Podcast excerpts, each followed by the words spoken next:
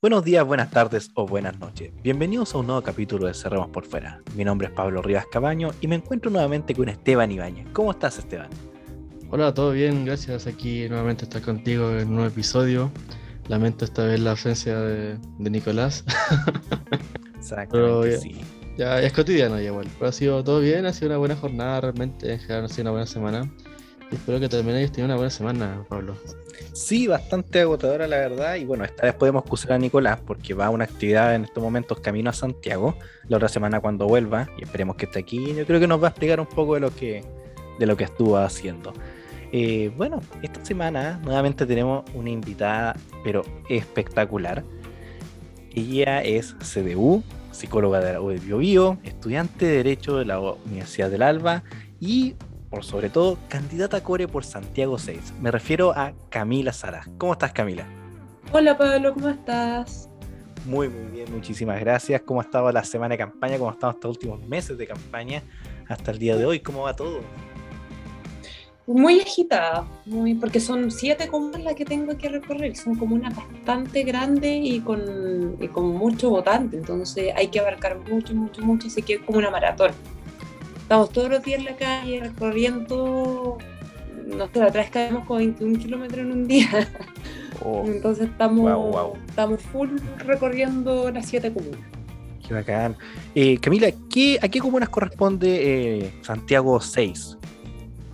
Santiago 6 son las comunas de San Miguel, San Ramón, El Bosque, Pedro Aguirre Cerda, La Cisterna, Lo Espejo y La Pintana. Ah, son, son comunas bastante grandes y creo que, bueno, bastante complicadas, igual se podría decir. Son complicadas, sí, porque efectivamente nuestro sector, eh, yo voy de candidata por Renovación Nacional, eh, y allá eh, Chile Podemos Más o la derecha, me gusta decir la derecha, no, no, me gustan estos nombres mucho, todo de fantasía. No tenemos ningún alcalde, no sacamos ningún constituyente, em, no fue muy mal la última entonces es, complejo el panorama. Entonces Pero ahí estamos, dando remando contra María. Esa es la idea, sí, a ver, eh, dentro de todo uno sabe dónde está el nicho de votos de seguro y todo, pero la idea era dar la pelea por la, por la idea y, batallar allá en donde hay que ponerse los votos, por así decirlo.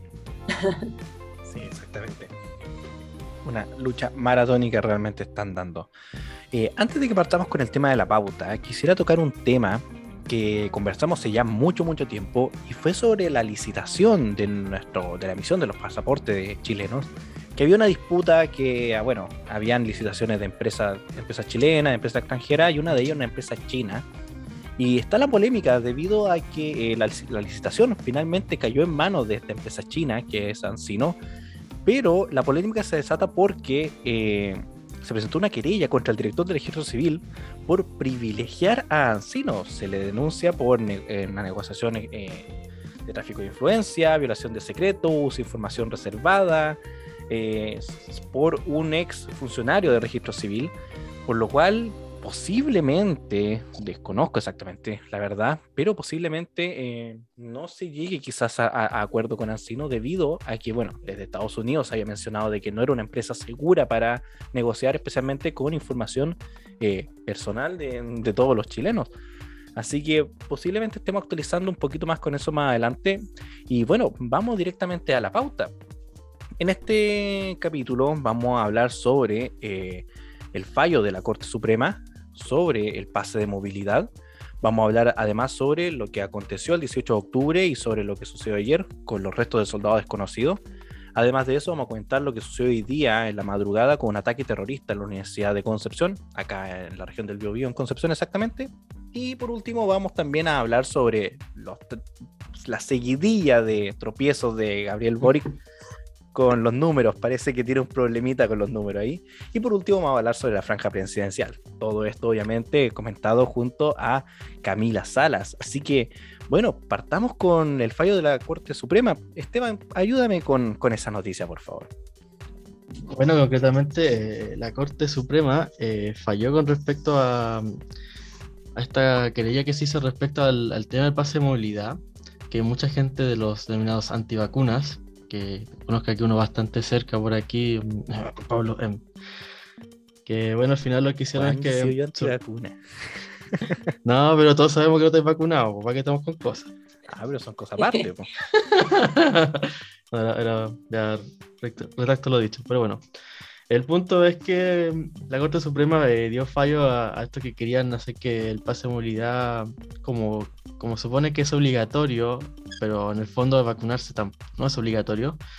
Entonces lo que querían hacer era el poder hacer que mm, eh, quitar ese, ese privilegio de obligatoriedad que tiene el pase de movilidad para acceder a muchas cosas que hoy en día podemos acceder gracias a uno que está vacunado.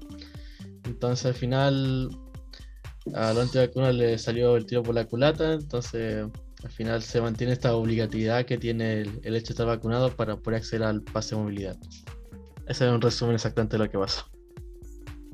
Exactamente, de hecho la noticia que, bueno, nos entrega la tercera.com eh, menciona sobre la cantidad de recursos de protección que presentamos, me incluyo en la lista, contra eh, el presidente Piñera debido a la extensión del estado de excepción en ese momento. Y bueno, específicamente esto sucedió, como estoy leyendo aquí, eh, en el sur, especialmente la querella directamente al Seremi de Salud de, de Aysén. Así que bueno, es un, eh, según yo, lamentable el fallo en contra de estas personas, que de hecho la noticia los pone como antivacunas, pero los pone entre comillas, ojo, porque sabe de que es una etiqueta un tanto eh, tendenciosa. Camila, no Sí, sé sí, qué, qué opinas sobre esto, las restricciones, especialmente ya estamos, bueno, a octubre prácticamente, pasamos al 10 el 18 de septiembre. ¿Qué opinas sobre el, bueno, en general sobre este tema para ir avanzando un poco? Lo que pasa es que el, como, como todos sabemos, el coronavirus es un tema que todavía no está, por así decirlo, zanjado, no es algo que haya terminado. Y creo que efectivamente, no es que me guste, pero creo que son necesarias ciertas medidas para proteger a la población de, en el fondo, hacer una, una inmunidad de rebaño, por así decirlo, que ya se, se ha ido alcanzando de a poquito. Pero ojo, la otra vez eh, estábamos con muy poquitos casos y de repente igual suben y la gente como que ya no le está poniendo mucha atención. Entonces, en realidad, yo creo que sí, por el momento es necesario el pase de movilidad. Eh, yo creo que las personas están en libertad, eso, eso sí. De, no estoy de acuerdo con que sea una medida obligatoria. Eh, están en la libertad de ponerse o no ponerse la vacuna y en caso que decidan que no, bueno, lamentablemente, o en yo entiendo que en el sur es más complicado acatar esa, esa restricción, porque decirle a alguien sabe que quede en la terraza, en Aysén o en Punta Arenas, no es lo mismo que decirle a alguien en Santiago. Entonces ahí está quizás la diferencia. Pero por el momento creo que sí, que todavía es necesario y hasta que no estemos totalmente, por así decirlo, completamente inmunizados, ya, o que ya sea tema del pasado el coronavirus, sí estoy de acuerdo con algún tipo de medida sanitaria. Y bueno, en realidad no nos olvidemos que han, mu- han muerto muchos chilenos a- por este virus, así que hay que tomar igual conciencia al respecto. Ujú. Sí, eh, yo quería comentar algo igual al respecto, igual con respecto a los casos que están dando hoy en día. Y creo que, no sé, yo, yo, yo sí soy a favor de que deberíamos vacunarnos igual, que es como obligatorio al final. eh, el hecho porque es, es una enfermedad que nos puede afectar a todos y entre comillas se ha mostrado la efectividad de que la gran mayoría se ha vacunado. Eh, pero siento que hay una, eh, un dato que muchas veces la prensa eh, no está como considerando realmente y creo que es realmente la cifra más importante, que es respecto a la cantidad de hospitalizados y la cantidad de fallecidos. Porque hoy en día se habla actualmente de un gran rebrote, por ejemplo, hoy día superamos los 2.000 contagiados, pero por ejemplo, la cantidad de fallecidos se mantiene a la baja todavía. Si no me equivoco, hoy día fueron 12 personas, o sea, son 12 vidas igual, no, no es que sean, no es que darle su relevancia como persona, pero comparándolo con otras ocasiones que teníamos casi 100 muertos diarios, es la nada Sí. comparado con lo que se está dando hoy en día. Y además en cantidad de hospitalizados tenemos 400 personas simplemente.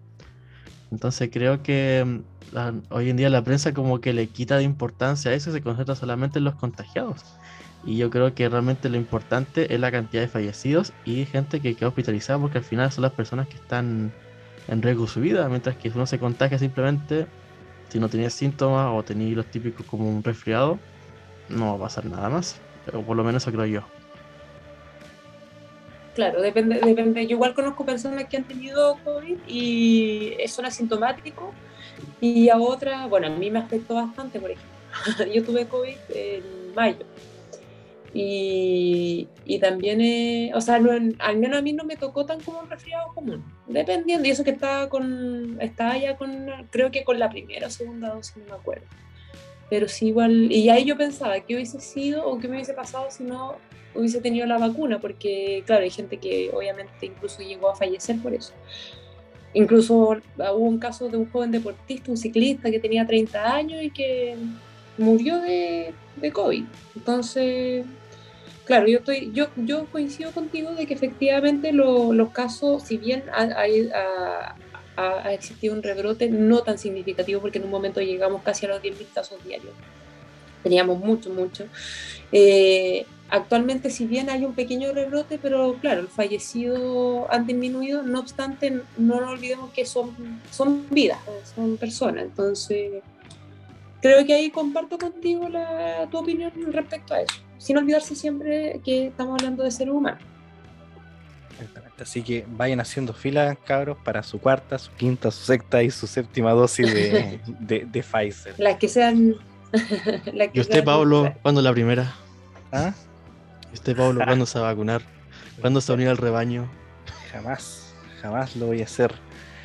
Hablando de rebaño, ahora que dijiste esa palabra que me gusta tanto, eh, el capítulo anterior, el día viernes, hablaba sobre lo que iba a suceder el 18 de octubre, que se conmemoraban, entre comillas, o algunos celebraban.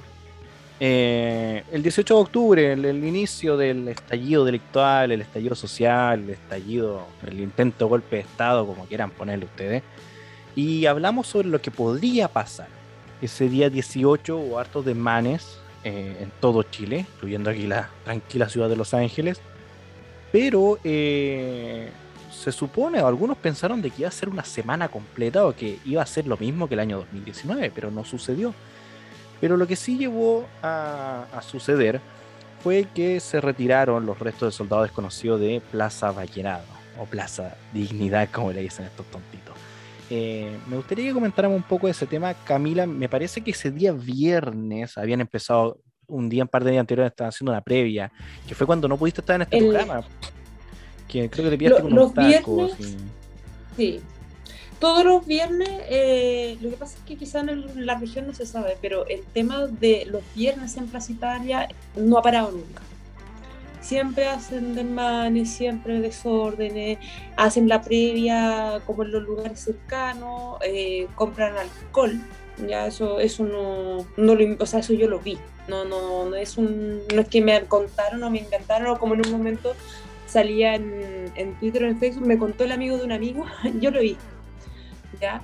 Eh, eso es de todos los viernes. Lo que pasa es que el viernes pasado fue un poquito más fuerte, ya, porque de hecho los encapuchados empezaron a arrancar a su zona aledaña, eh, para el barrio Bellas Artes, para otras partes de Santiago, hicieron mucha, mucho más fuerte su show, pero de que, de que hay desorden son todos los viernes. Es como ya un tema de, no sé, cuando las personas después de las clases se juntan a hacer la previa o después del trabajo se van al after office. Ya, eso hace que estas personas se van como ya, oye, viernes, ¿qué vamos a hacer? Vamos a recitar. Y es como ya prácticamente una especie de after office para ellos. Y ni eso, porque no sé si, para, irán al trabajo antes o no, porque de verdad me, me, me ¿Trabajará esa gente? Esta, gente que trabaja, o sea, que, protesta toda hora, porque de verdad si tú vas a, a, diferentes partes de Chile, te puedes encontrar con una protesta a las 8 de la mañana, a las 12, a las 1, a las 2, entonces yo siempre pregunto como, ¿y en qué trabajan, en qué trabajan estas personas? Eh, pero ya una especie de previa que ellos hacen acá en Plaza Italia y, y, lo tienen súper instaurado. Entonces, eh, lo que pasa es que el viernes pasado sí fue un poquito más fuerte, porque era la previa del 18 de octubre. Y bueno, y ni hablar del 18 de octubre que fue bastante, bastante violento. No, no, hay otra palabra para describirlo, eso es violencia. No es manifestación, es delincuencia, de hecho. Quemaron el, la escalera del Cerro Santa Lucía, eh, bueno, derrumbaron la, esta barrera que había donde estaban los restos del soldado desconocido en la Plaza Baqueano. Eh, y bueno, murieron personas ese día. Y murieron personas ese día también, no lo olvidemos. Entonces, bueno, es un tema de que se ha instaurado, yo no creo que no, hay nada que conmemorar ni tampoco que celebrar el 18 de octubre porque ese fue el día en que se instauró la violencia como un método de hacer presión en Chile. Ya, ya eso no, insisto, no, es, no, es, no se le puede llamar protesta. A quemar, incendiar, intimidar a los vecinos. Eh, recordemos, al menos ya se olvidaron de esto, pero cuando están con el que baila pasa, como, como mm. intimidan, porque claro, era como, ay, súper divertido el que baila pasa y la gente sentía terror, porque el que no bailaba le movía, y eso también lo viví yo, acá en, en, la región metropolitana. Si no te bajabas, te, sí, te, te, te, empezaban en grupo a mover el auto, eh, te, tiraban garabatos, escupo, entonces tampoco era así como, ay, tan simpático eh, solo bailar, no, no era tan así como lo mostraban en, eh, desde el otro lado, por así decirlo. Entonces yo creo que no hay nada que mejorar porque ese día se instauró la, la, violencia y como una forma de lucha social que en realidad nunca fue, nunca fue. Esto está totalmente instrumentalizado por la, o sea, de hecho, si vemos la imagen de quién estaba ahí en el lugar, Doris Ose, que es la, Doris, no, no es Doris Ose, perdón, es Doris, se me olvidó, González, perdón. González, la líder de Ucamau. Sí, que es la organización, una organización terrorista para mí. Claro, eh, espérate, déjame. Claro, efectivamente, Dori González era, sí, efectivamente. Eh, ella que también forma parte del equipo de Boris, ya no olvidemos. Entonces está todo esto articulado por un grupo de extrema izquierda que no, no, hay, que, no hay por qué ocultarlo. No, no, hay que, no hay que tener miedo de decir las cosas por su nombre. Son ellos que a partir de, de cierto grupo que han instrumentalizado, ni hablar de otros más, que hay son muchos más, pero esto está... Esto se salió de control hace bastante tiempo y efectivamente fue hasta un intento de golpe. Yo, yo, yo lo llamaría de, ese, esa forma. Sí, no eres la, única Camila que lo, que lo llama así. Sí. De hecho, se podría considerar un intento de golpe de Estado eh, quizás no fallido debido a que se llegó o por lo menos la izquierda clásica llegó a lo que siempre quiso, que fue eh, hacer una convención, una asamblea constituyente, convención constituyente para cambiar la, constitución, que es lo que Atria venía hablando hace años, muchos años de manera, de manera pública. Y respecto a los restos soldados conocidos, eh, bueno, ya eso ya fue la, la, guinda de la torta, o sea, no hay ningún respeto, lo último que podía quedar, eh, que de hecho la, pasa, pasaba, pasa piola, entre comillas se podría decir, eh, el, monumento y aún así nada. De hecho, Johannes Kaiser, si no me equivoco, eh, fue el día siguiente a, las protestas y decía de que el olor era horrible, o sea, los tipos defecaban, orinaban, el olor a cerveza que había era, era repugnante. Y de hecho, lo peor es que cuando fueron a retirar los restos del soldado desconocido para cambiarlos de posición, eh, había, no solamente había gente derecha que estaba con, eh, con, arreglos florales y cantando el himno, sino que igual fueron los simios a, a, a, a molestarse, podría decir, y a gritar, eh, saquen al soldado facho, o sea, un nivel de...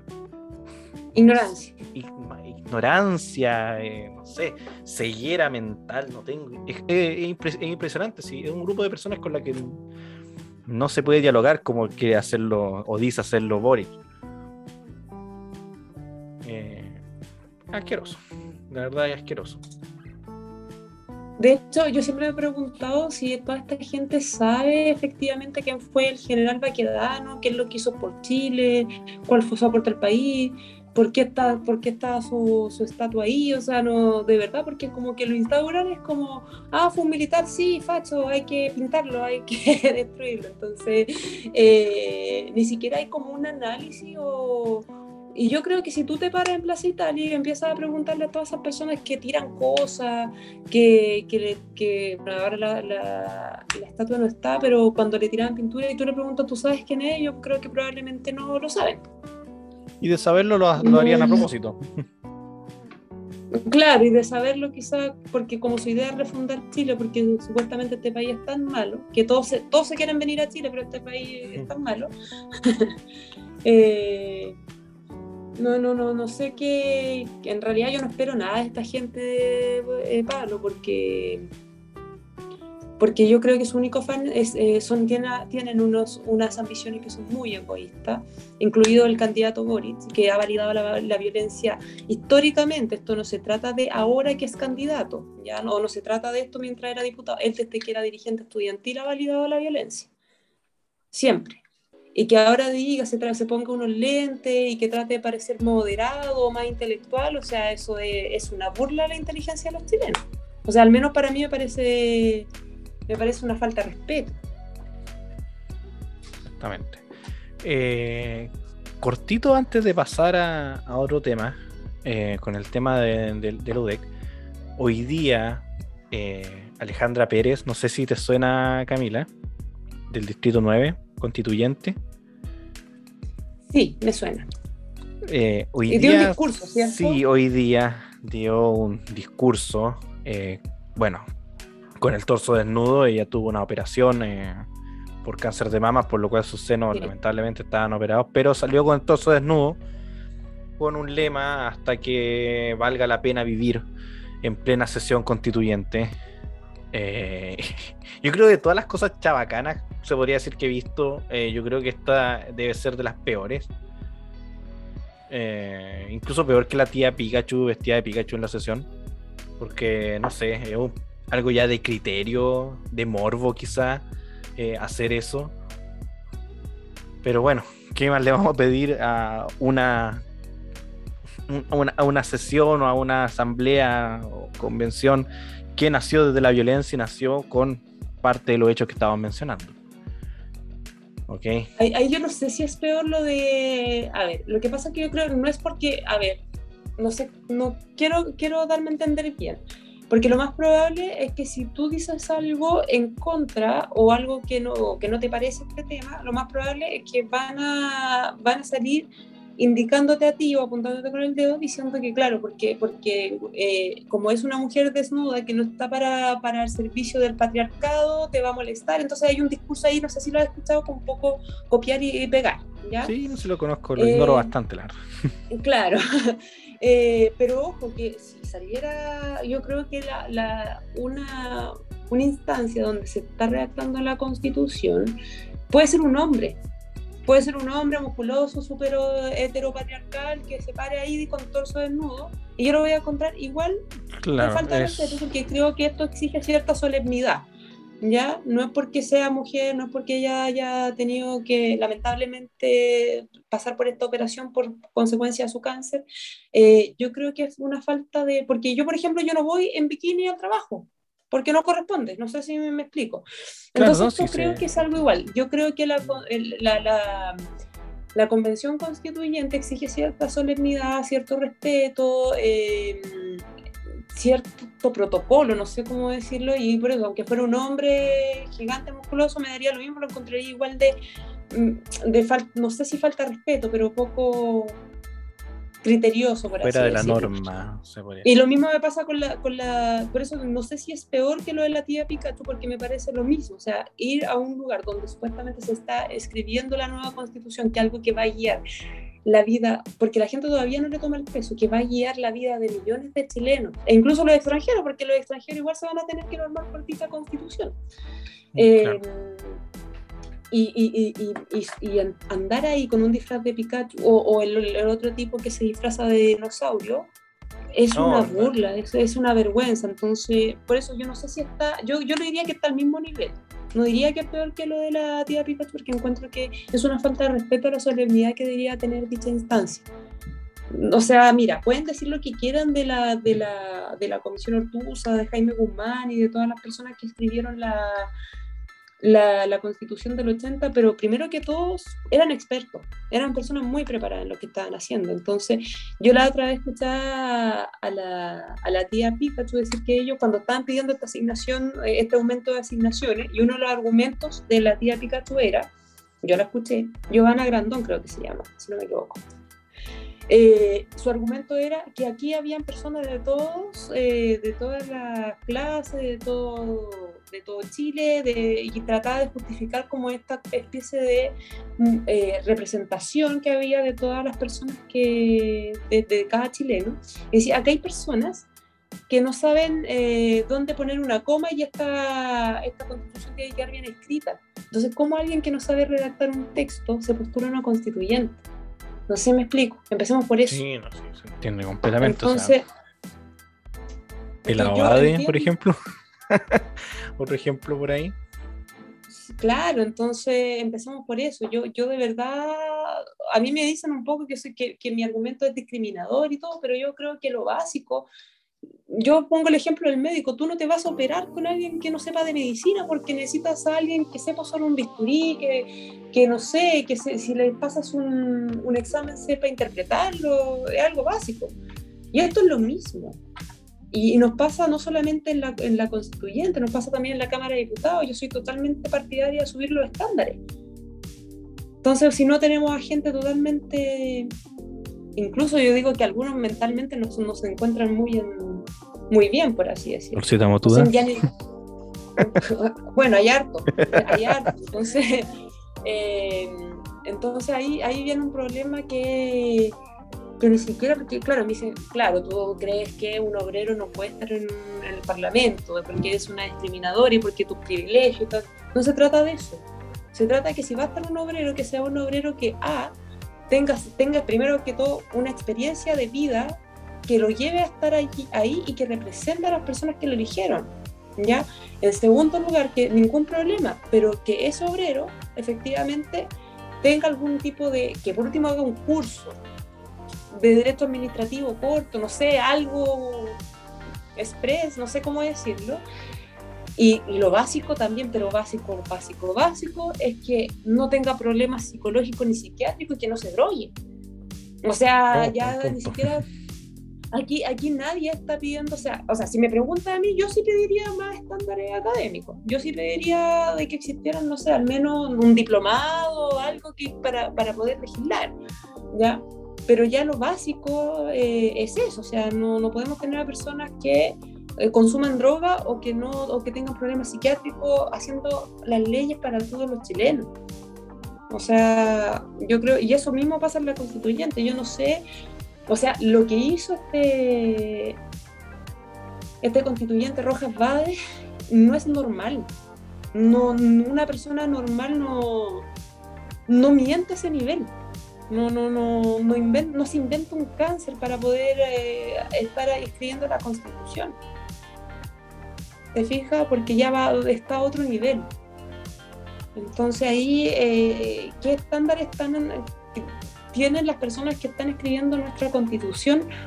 O sea, posiblemente, si es que no, no gana el rechazo de salida, que es una opción. O que recordemos que también lo quieren, lo quieren eliminar. No olvidar eso también. Así que hay que tener ojo con eso y, bueno, no perder. Bueno, pero, pero ahí, ahí también los chilenos tenemos que empoderar. ¿Cómo no van a pasar la probadora en todo? Pues? Si eso igual es un tema, Pablo, o sea, esta, esta gente dejó la escoba hasta que lo escucharon, ok, se les concedió, ahí está, mira, ahí está la, eh, la, la, la convención constituyente, ya, ganaron la prueba, ok, ya. Entonces, y esa convención constituyente se aprobó con ciertas reglas, y dentro de esa regla es que hay un plebiscito de salida. Y si no se respeta eso, bueno, tendremos que hacer algo los chilenos también, pues cómo nos van a pasar eh, eh, esta izquierda doctrinaria y totalmente incendiaria nos va a pasar por todo encima, o sea, tampoco podemos estar tan inmovilizados. Y algo que le pasa a la derecha que tenemos que reconocer, que es muy reaccionaria. Sí, Entonces, si somos, bueno, está bien, somos reaccionados, reaccionarios, pero, pero reaccionemos a tiempo, como no quedar ahí sentado, ah, bueno, nos sacaron el plebiscito de salida, no importa, eh, señor violentista, ¿qué quiere que quiere una tacita de café? No, no, o sea, no, pues. Ahí, ahí, yo creo que tenemos que, que reaccionar ya como chilenos, yo creo que no solamente la derecha, yo creo que varios se deberían, van a alzar la voz en caso de eso. Porque tú sabes que esta gente igual funciona como con, en- entre comillas, como una especie de aplausómetro. Lo que es más popular es lo que van sacando, entonces si, si ven que esto tampoco tiene una buena recepción en la ciudadanía, o que no están jugando limpio, porque ya no trataron de sacar los dos tercios, esa fue la primera jugada, eh, y ahora quieren sacar el plebiscito de salida, o sea, ahí estamos mal. Y ahí hay que salir a la calle, o sea, no... Esa es la forma, lamentablemente. Exactamente. De hecho, me recuerda, bueno, vamos a hablar un poquito sobre la franja presidencial. Lo que decía hoy día José Antonio Casa en la franja de la tarde, hablaba sobre que se acerca la revolución. Eso me recuerda un poquito a una contrarrevolución que se está llamando a hacer de esta, de esta derecha. Eh, hablando de otro tema, Esteban, me gustaría que me ayudaras con esto. Eh, fue sobre lo que sucedió hoy día en la, madrugada. Acá lo que he mencionado en Concepción.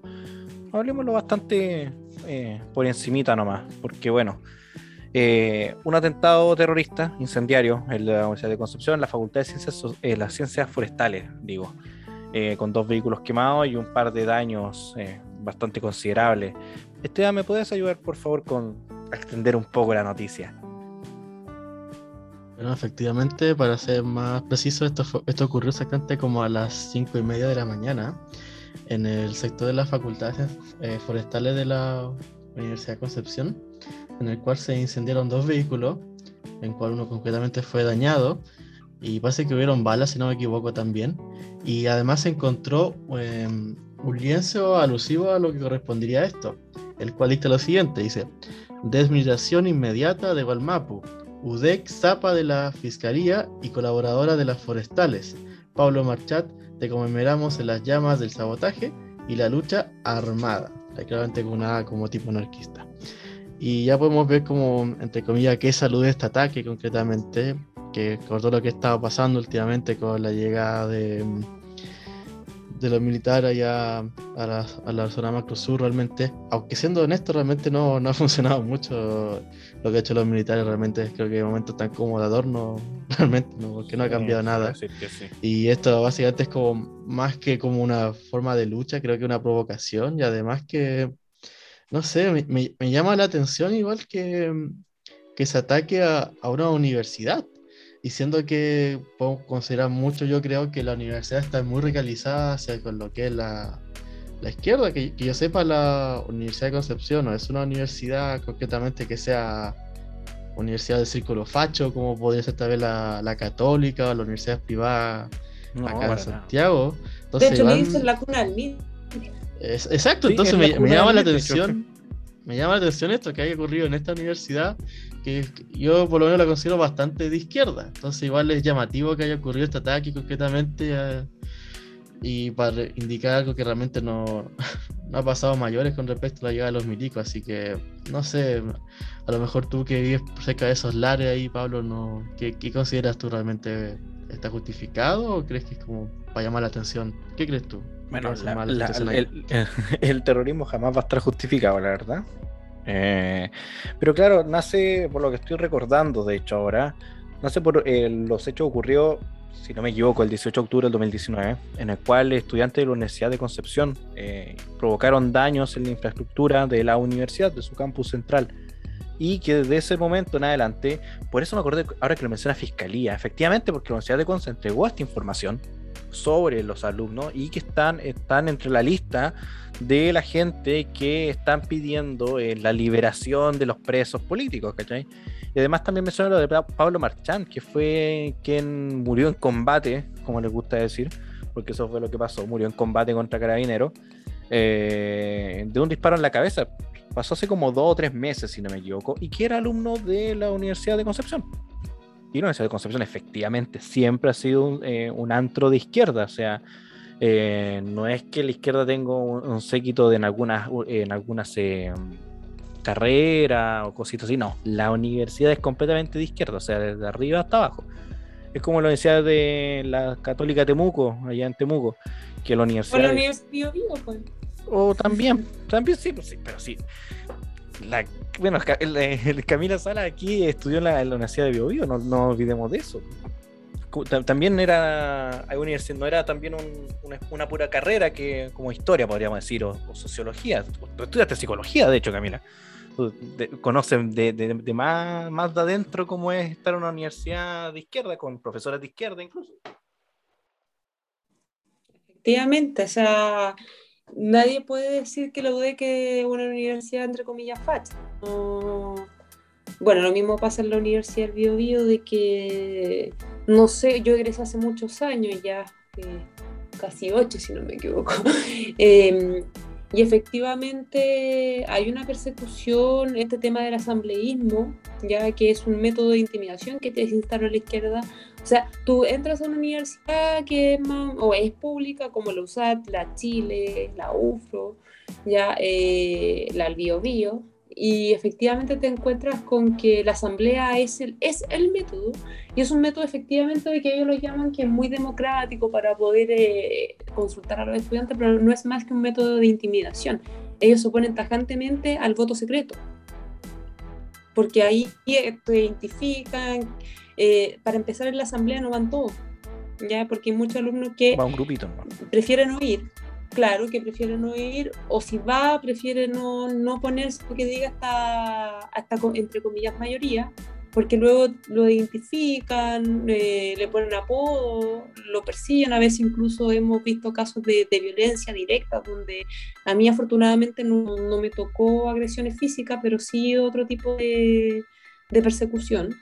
Eh, pero han llegado a la violencia física, han llegado, entonces en esa, en, con esas condiciones, ¿qué alumno le va a decir a un extremista de izquierda, sabes que yo me pongo al paro? Y va a dar su argumento ante una asamblea donde está lleno de personas como tú sabes más encima que la gente cuando está en grupo no actúa igual, entonces como que se pone más violento, eh, hay un comportamiento ahí como de manada.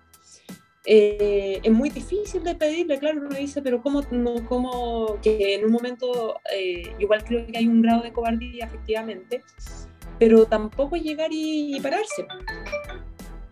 No, no es, hay que hacerlo de manera inteligente. Suena. También.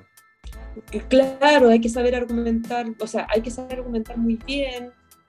Eh, Estar operado además, los nervios. Tienes que, tienes que ser muy valiente, tienes que aguantar, entre comillas, la intimidación que puede existir de por medio. Y, y bueno, no es tan fácil como suena.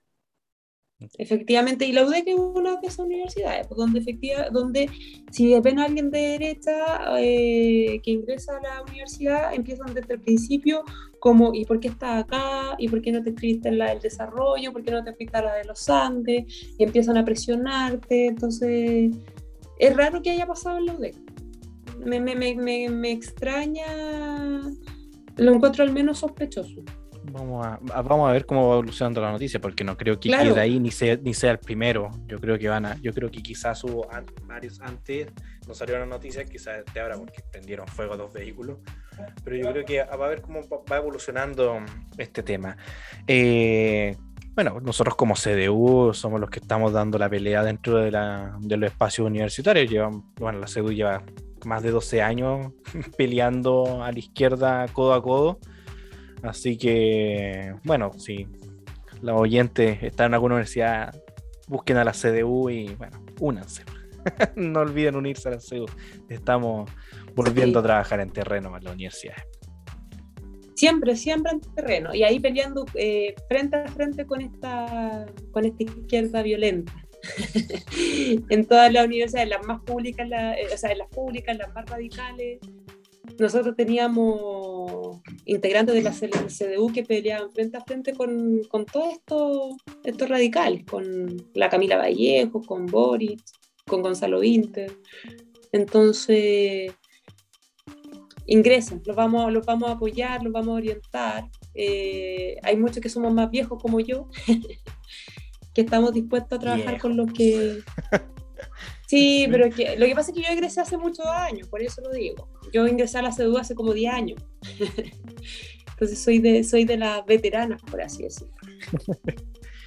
Eh, oigan chicos, eh, hagamos una pequeña pausa para ir a tomar agüita y volvemos con lo último del programa, lo que, quería, lo que va quedando, que sería Reinos de Boric y tocar un poquito la, la franja presidencial. Así que nos vamos a una pequeña pausa y volvemos al tiro. Nicolás Hugo, Esteban Ibáñez y quien les habla, Pablo Rivas, juntos le prepararemos un resumen de lo mejor de nuestra política nacional. Además, cada semana contaremos con grandes invitados del área de la historia, filosofía, economía, etc. Cerremos por fuera todas las semanas para la plataforma Dextera Domini, tanto en Spotify como en YouTube. Y estamos de vuelta para hablar los temas que nos quedaron pendientes en la primera parte. Vamos a hablar sobre los tropiezos de Boric, con los numeritos, Así que tenemos un problema por ahí, señor candidato, y la franja presidencial de hoy día en la tarde. Así que bueno, partamos con eh, cronológicamente. El 7 de octubre, eh, el candidato Boric tuvo una entrevista con Mochati, en la cual tuvo su primer tropiezo. Se le preguntó sobre la inversión.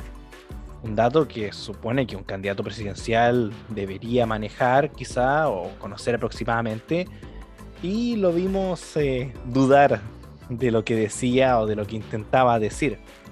Eh, posteriormente y esta semana, que fue lo más, lo, más recurrente, fue que manejaba mal las cifras de la cantidad de dinero que tenía la familia Cast o las inversiones de, de José Antonio Cast.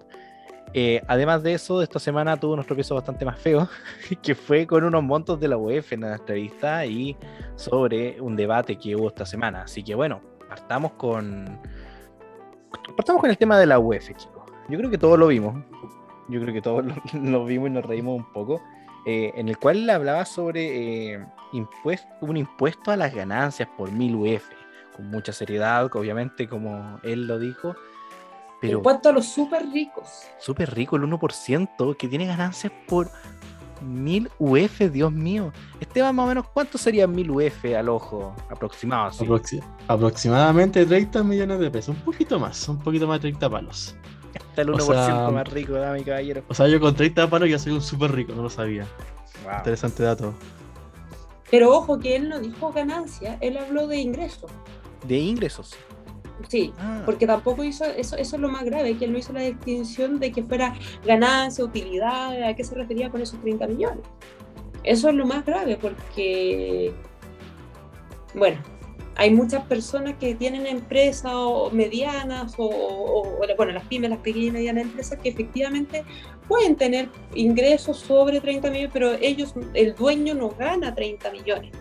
Con eso tiene que pagar muchas, o sea, yo no, no, no, no tengo ninguna, ninguna empresa, pero no, no hay que ser un genio, ni un matemático, ni tampoco un ingeniero para saber que esa plata no se va al bolsillo del, dueño, que tiene que pagar efectivamente al personal, arriendo, mantenciones, mm, gastos comunes, un, montón de cosas. Entonces, no hay que ser experto para saberlo ni candidato a la presidencia de la República.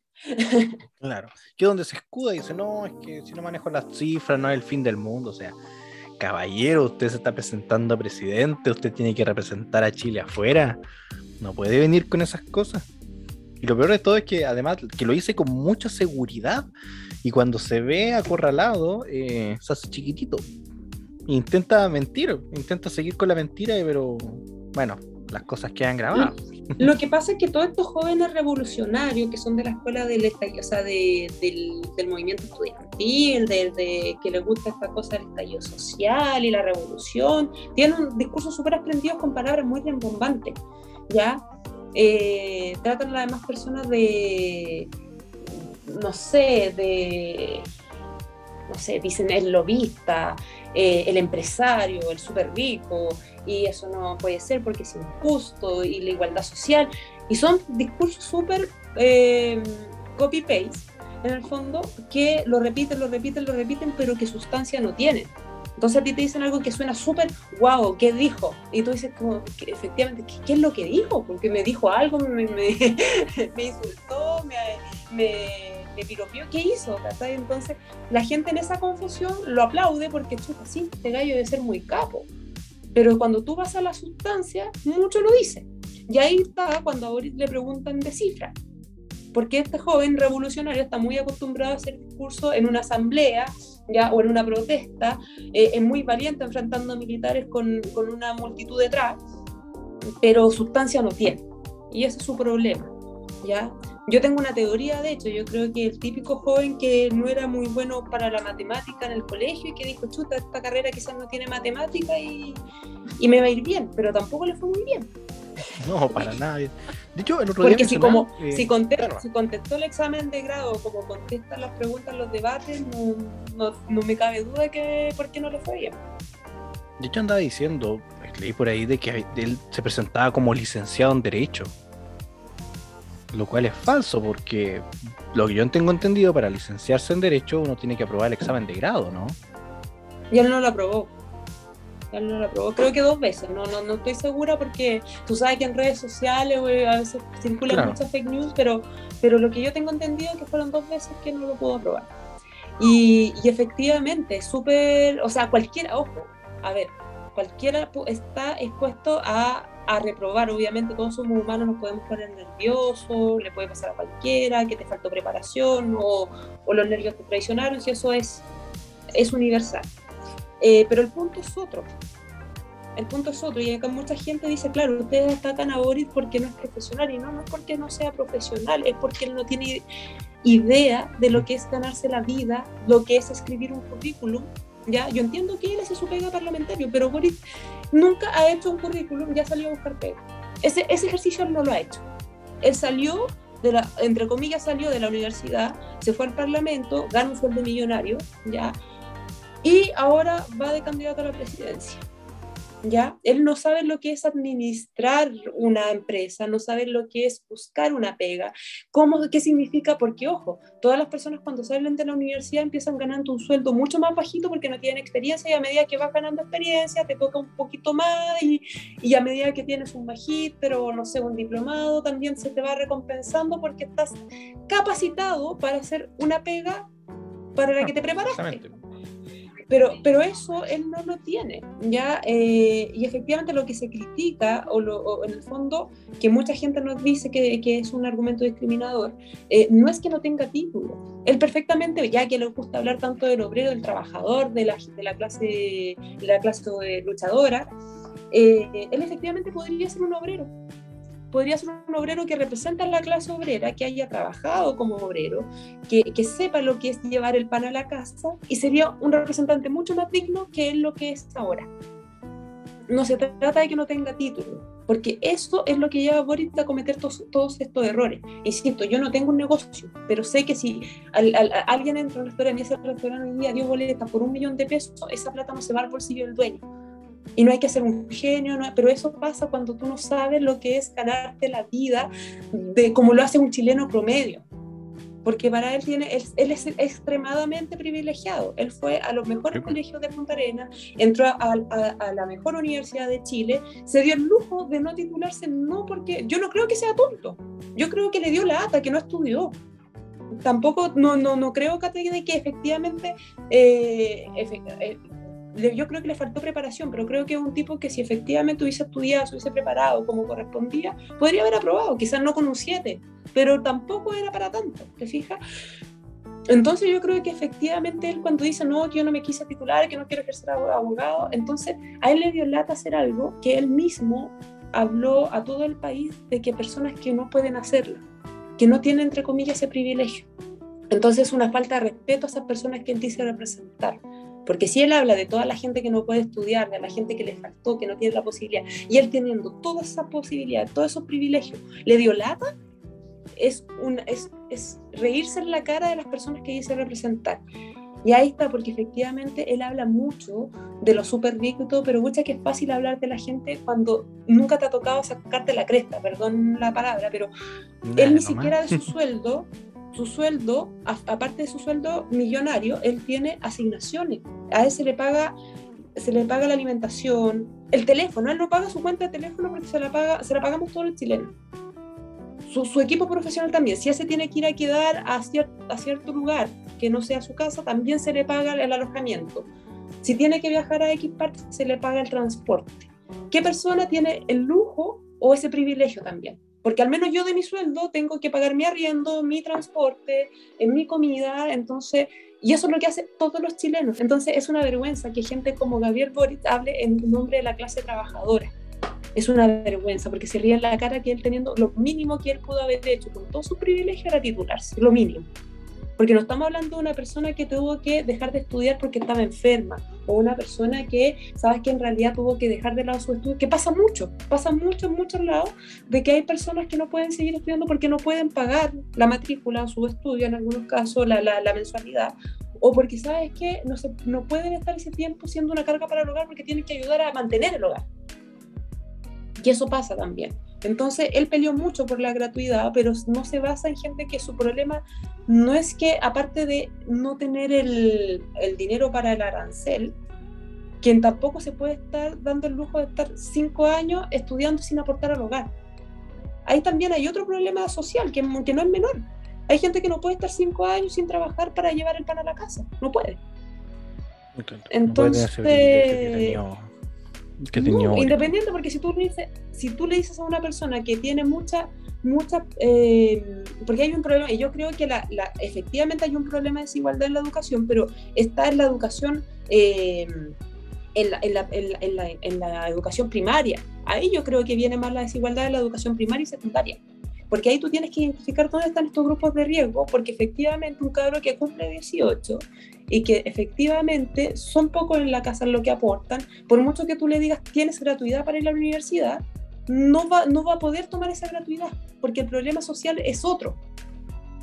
¿Te fijas? Y que este, este joven, con todos sus privilegios, eh, insisto, teniendo el, acceso a la mejor educación, le haya dado lata, es súper simple hablar de, de, de, esa posición es súper, y, y, en general estas personas se, se, jactan de ser empáticas, pero muchas veces la lucha social, eh, entre comillas, que ellos tienen esta, esta, este adoctrinamiento, es mucho más fuerte que su empatía con los compañeros que dicen representar.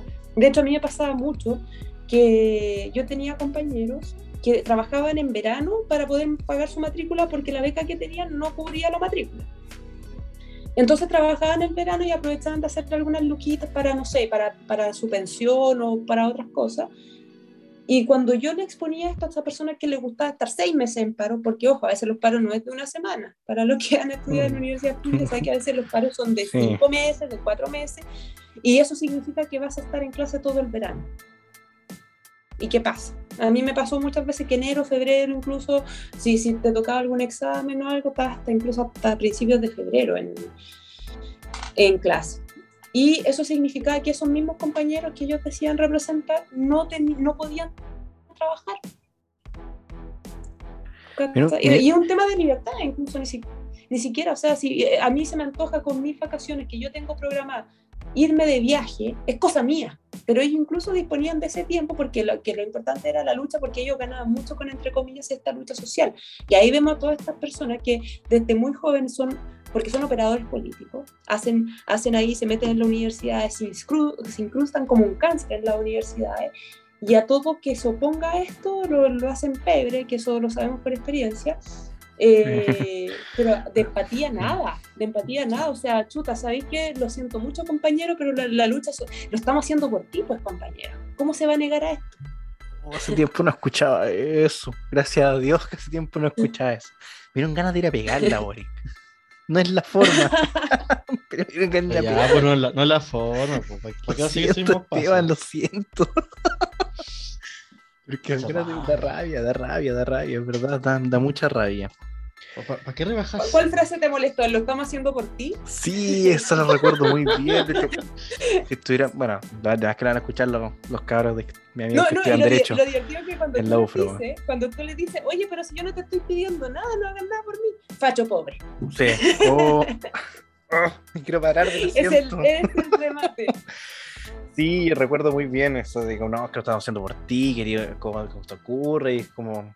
Pero sí, ojo, acá en, la UFRO en lo último, bueno, ya no estoy en la UFRO yo hace ya bastante tiempo, pero recuerdo que estaba ya dando vuelta ese, ese panorama, especialmente con los cabros que entraron en la época de, del COVID, eh, los que no agarraron a los mechones, no, lograron, agarrar a los mechones para, para adoctrinarlo, entonces eran muchos mechones de primer y segundo año que estaban eh, en contra de, de estos paros, porque estaban incluso con paros virtuales, pero era el mismo discurso.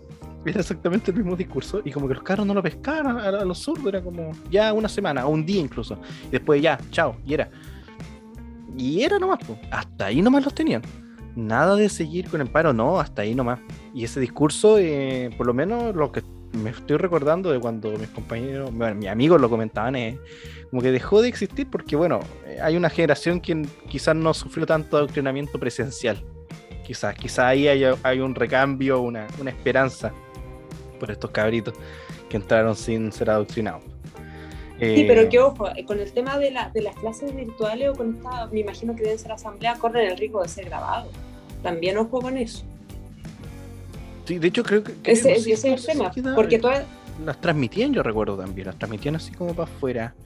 Por eso, porque esa, esa intimidación que existía o el bullying que era como por detrás, no quizás no en la asamblea misma, quizás ya no lo ejercen de la misma forma. Entonces igual hay un tema. Y como dices tú, si no lo agarran de chiquito, ya cuando son más, tienen más idea de la vida, por así decirlo, eh, ya no es tan fácil adoctrinar. Porque ojo, que esta gente se mete en los colegios, ni siquiera en la universidad. Sí, en el, colegio, el liceo, es, es, verdad. De hecho, la CDU está ahí eh, no olvidemos que también están ahí trabajando en algo. De hecho, ya están armando, tienen algo armado para empezar a, combatir a la izquierda desde, desde la desde los liceos. Desde la primera infancia.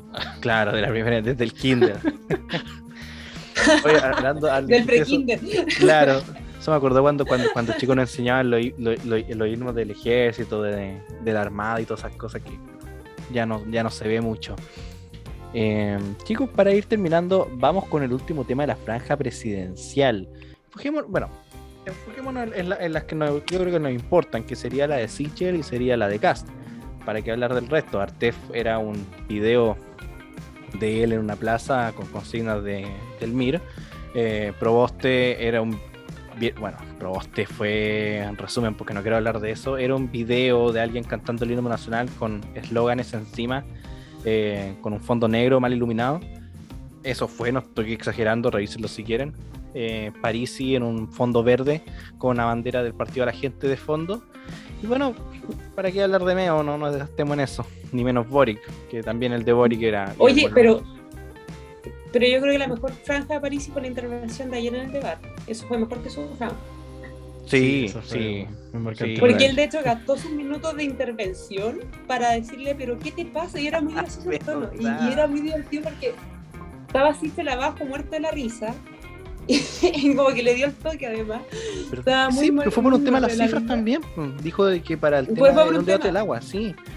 Era sobre... Sí, porque dijo, Boris dijo de que para solucionar el problema hídrico en Chile iban a invertir 400 mil millones de dólares. Y ahí París ocupa su tiempo que le tocaba intervenir, incluso la periodista le decía, candidato, va a es que dijo, que no, es que no puedo dejar pasar eso. Le dice, ¿qué te pasa?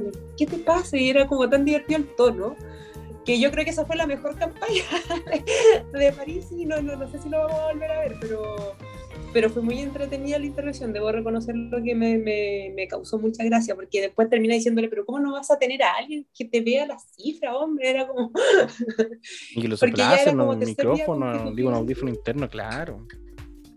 Pero bueno, era, era muy... Para ir cerrando las campañas de Sichel y Cast. Eh, bueno, todos sabrán aquí de que yo obviamente voy por Cast, ante el Partido Republicano de ella, desde la Acción Republicana. Eh, bueno, quiero partir primero diciendo de que, bueno, comentando en los grupos de mucha gente, eh, yo no pensé que fuera ese tan. Que saliese tan bien, la verdad. Al principio aparecía Casa hablando muy serio, hablando de que, bueno, se vienen tiempos difíciles, de que no va a ser fácil gobernar. Y bueno, una canción hablando sobre la libertad, sobre la, la, eh, libertad de expresión, sobre y con, con, gente, con chilenos comunes y corrientes, que está también lo otro, con, con gente alrededor, imágenes de alrededor de todo Chile, incluso de acá a Los Ángeles. Fue bastante agradable ver eh, a nuestra, nuestra concejal de acá de Los Ángeles, del Partido Republicano. Eh, y mensaje al inicio, como decía, serio, y luego la, canción de campaña. Eh, así que bueno, yo no, le pondría quizá un 7, pero le pondría una nota, un azulito. Eh, y bueno, no sé si quieren comentar también la de Sebastián Sichel, que igual la, vi, eh, estaban tirando la típica talla, hay que ponerle la música de la Santo Tomás. Que por cierto, sí, la última parte yo le hubiese puesto la música Santo Tomás y hubiese quedado bien. Tú puedes. Yo, vi la franja y me gustó, me gustó la. En realidad también adelanté alguna franja porque creo que no vale la pena. Estaba en terreno cuando la o sea, cuando salió. Eh, y en realidad, efectivamente, vi la vi con más atención la de Casi y la de Sitch.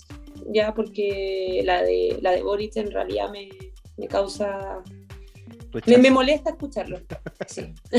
No, después del, después de, de, adelante me dan ganas de pegarle ahora. ah, después de mi discurso. Mm. Lo hacemos por ti, compañero. Oh. Em, a mí me gustó, creo que es muy la, la, parte de los zapatos, donde sale recorriendo Chile y diferentes como, como escenarios, porque va muy acorde de su, de su discurso de hacer esta política con votos, que tiene, entre comillas, mucho sentido para, para el chileno común, por así decirlo, de meterlo, y que es un poco también lo que yo decía al principio cuando me preguntaron respecto a la campaña, de que hay que meter los pies en el barro y, y, también ir donde está la gente, que te escuchen.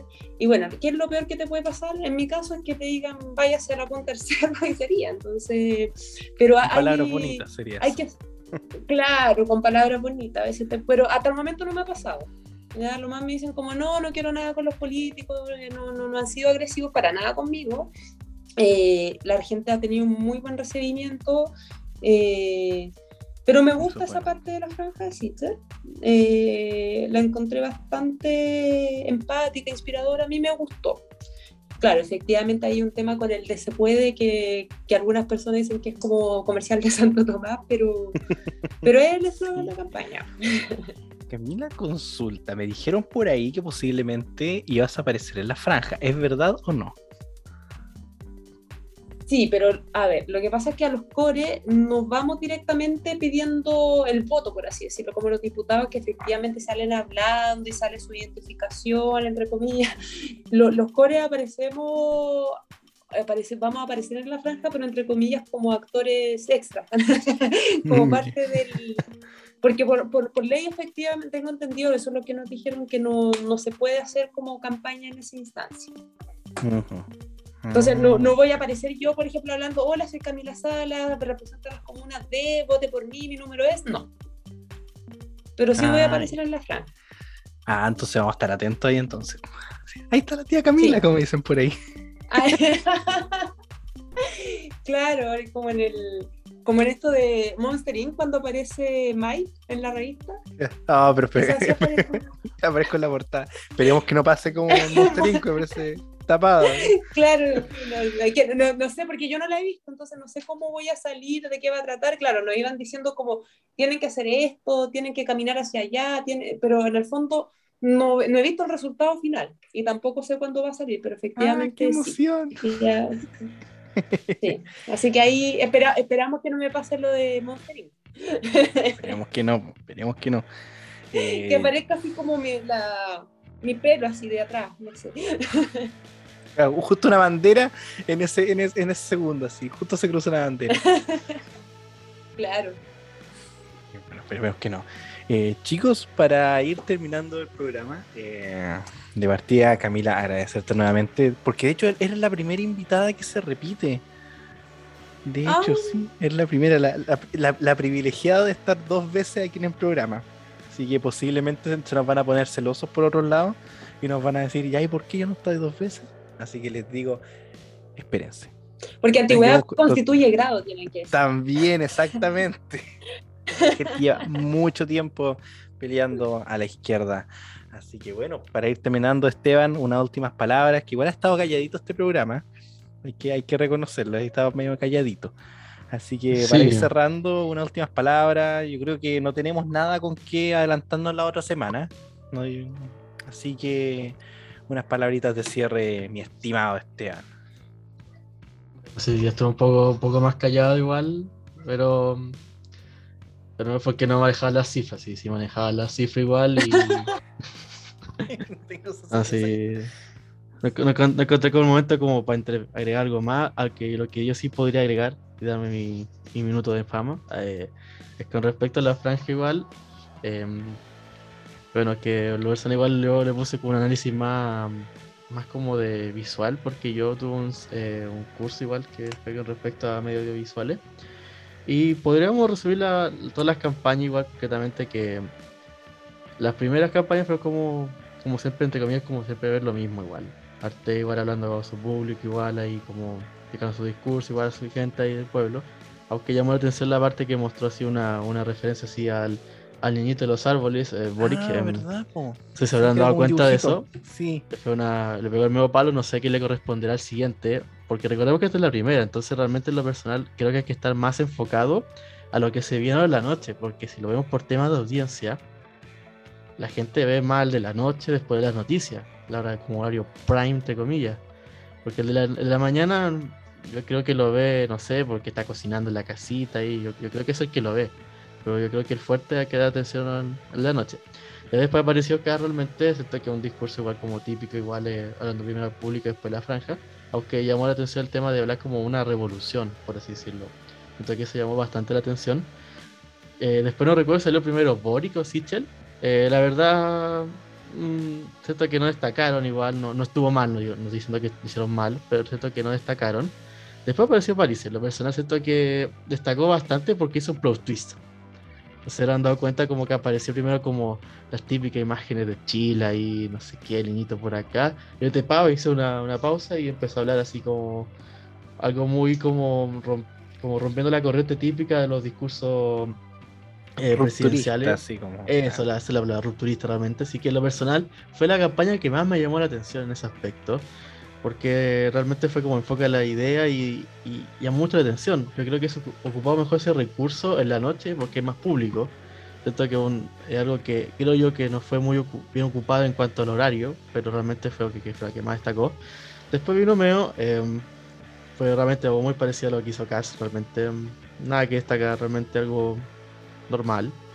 Y después tuvo Broste, que, a lo mejor quiso hacer algo tan rupturista igual, pero realmente creo que no resultó porque al final fue como ya un tipo cantando el himno eh, con letras. Yo creo que lo, creo que su enfoque creo que no creo que no resultó realmente. Es llamativo, distinto, pero siento que no, no es tan llamativo y por lo personal creo que está bien enfocado en cuanto a que se hizo ahora como el horario que me correspondía. Porque si hubiese hecho en la noche, ese mismo eslogan, creo que ese resultado muy fatal. Porque no, no se llamó la atención tanto como el resto. Así que ese es mi minuto, así que gracias por su tiempo. Em, y bueno, realmente siento que las... bueno, creo que durante la semana igual ocurrieron varias cosas. Creo que lo importante fue lo que pasó con el tema del 18 el 18 de octubre igual. Bueno, al final tuvimos que pasar lo que tenía que pasar. Y realmente no sé qué esperar la otra semana, realmente. No, no sé qué, no, qué nos podría esperar la, la otra semana. No, no veo como un augurio, así que no sé. Otra creo que- cifra, otra cifra nuevamente. es que no sé, ya, es que, es que Boric no me puede sorprender, pues, o sea, si ya nos sorprendió el día miércoles con esa cuestión que pasó con de Mentira Verdadera y después el día siguiente fue, fue como se ve los Simpsons, no puedes pasar un minuto sin humillarte y pum, ¿cuánto duré? fue como, siento que fue peor incluso, así como, Boric no la cagues más y la volvió a cagar, entonces no, no sé qué va a pasar esta vez, no sé que no va a salir ahora cifras, eh, no sé, no, no sé qué esperar otra semana, ojalá que cifra esta vez le achunte algo, no sé qué esperar de él, pero... No, que no la chunta nada, weón. Que siga cayendo. O quizás esa sea la sorpresa, que se sepa una cifra. Claro. Yo- y se es emocione y se ponga a llorar. Ya lo veo titular de la semana, Boric la chuntó a una cifra. Y todo el mundo, oh, la chuntó, si sabe, no es ignorante, oh, wow. Pero, siendo honesto, eso no va a pasar. Eh, pero, por eso digo, no, no sé Bueno, qué pedo uno no sabe, quizás le preguntan cuántos hermanos tiene o cómo se, no sé, y puede que la chute, pues no sé. A Miguel, y eso sabe. ¿Te imagináis? Oh, sí que sería. Oh, pobrecito. ¿Te ¿Cuántos hermanos tiene usted? Bueno, no tengo esa cifra en el momento, creo que son alrededor de 1200. Claro, no tengo cifra exacta. El, el papá así esperando demanda alimenticia por todos lados después. claro. Y que tenga razón. Ah, ya. 1200. Y que fuera, no sé. No sé. Dejémosla ahí nomás. Eh, Camila, para ir cerrando ya el programa, algunas últimas palabras, algo con que, con que despedirnos. Primero que todo, muchas gracias por invitarme a esta instancia nuevamente. Siempre un gusto conversar con ustedes, chicos. Eh, y por último, un aviso publicitario. Si me está escuchando alguien de San Miguel, San Ramón, El Bosque, Pedro Aguirre Cerda, La Cisterna, Los Espejos y La Pintana, y estar aburrido de estos cursos baratos y, y de estas personas que dicen ser independientes y no lo son y que le inventan mentiras, acuérdese de mí, AU189. Excelente, eso me gustó, eso me gustó. Muy bien, Camila, Camila, Esteban, eh, muchísimas gracias por estar aquí, por acompañarnos nuevamente. Siempre, como dices tú, siempre es grato eh, desahogarse un poco aquí, reírse, tirar la talla, informar. Así que se agradece su, su participación. Y a Nicolás Hugo, que la próxima semana tiene que estar sí o sí aquí, nos tiene que explicar de por qué no estaba. O por qué estaba haciendo Santiago. Así que bueno, quiero dar por terminado el programa. Muchísimas gracias a la gente que nos escucha. Mi nombre es Pablo Rivas y este podcast es Cerremos por Fuera para Dexter Domini. Hasta pronto. Chao. Las opiniones vertidas en este programa son de exclusiva responsabilidad de quienes las emiten y no representan necesariamente el pensamiento de la plataforma Dexter Domini.